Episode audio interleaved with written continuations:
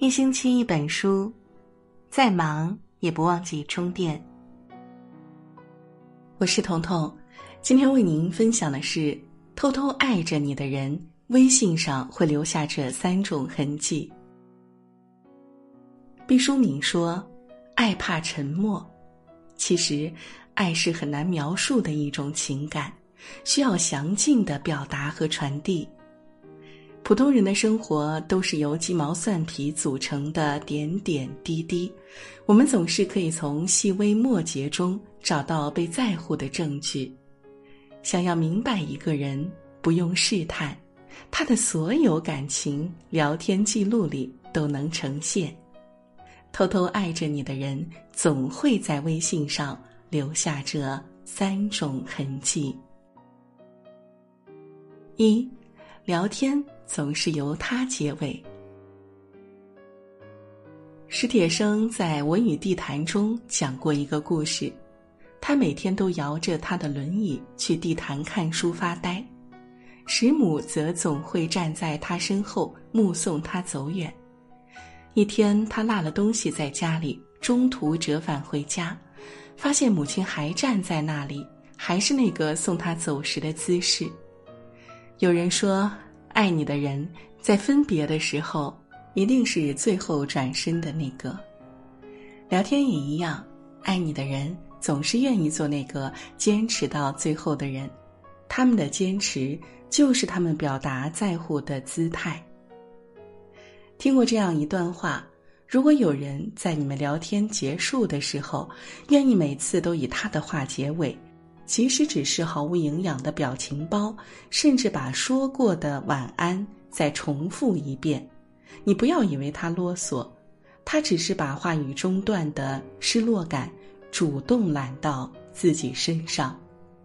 那个愿意做结尾的人，愿意给你们的聊天兜底的人，才是真正在意你的人。他舍不得提前转身。舍不得潦草结束，宁愿自己当垫底，也要让你知道，有个人一直在你身后，随时陪伴着你。二，话题总是由他开启。我们都明白，忙碌是每个人的生活状态，可在乎你的人，哪怕只是微信聊天，也会透露出对你的关怀。我也很忙。但是不想让你等，所以会提前报备，亦或事后解释，不会没有交代，没有准话，不会来去自由，一意孤行，更不会态度散漫，毫不迁就。从来轰轰烈烈都不是真，设身处地的才最动人。作家石田一良在十六岁里写。有个能陪我聊天的人，比看电视、吃饭更重要。比如今天天气不错，我就能对他说：“天气不错啊。”如果天冷了，我就让他添件衣服。爱人之间的聊天往往没有什么目的性，开启一段聊天的话题，也许只是天气好不好，中午吃了什么，路上碰到的小猫、小狗等等。但是这些废话背后的潜台词都是，我想和你一起浪费时间。生活是平凡和繁忙的，也会让人感到很累。但是彼此在乎的人会成为这其中很温暖的存在。傅首尔说：“闲情，闲情，情都是闲出来的。倘若忙中还有情。”大概就是真情了。再忙也要挤出一点时间联系你，再累也要在心里腾个地方给你。停下来的时候，总会第一个想起你。忙碌中还有感动，大概是感情最好的模样。愿我们都能和爱的人一起浪费时间。眼里只有彼此，也不觉得腻。三打错字也不用纠正。朱生豪写给宋清如的情话中有这样一句：“我愿意舍弃一切，以想念你终此一生。我想作诗写雨，写夜的相思，写你写不出。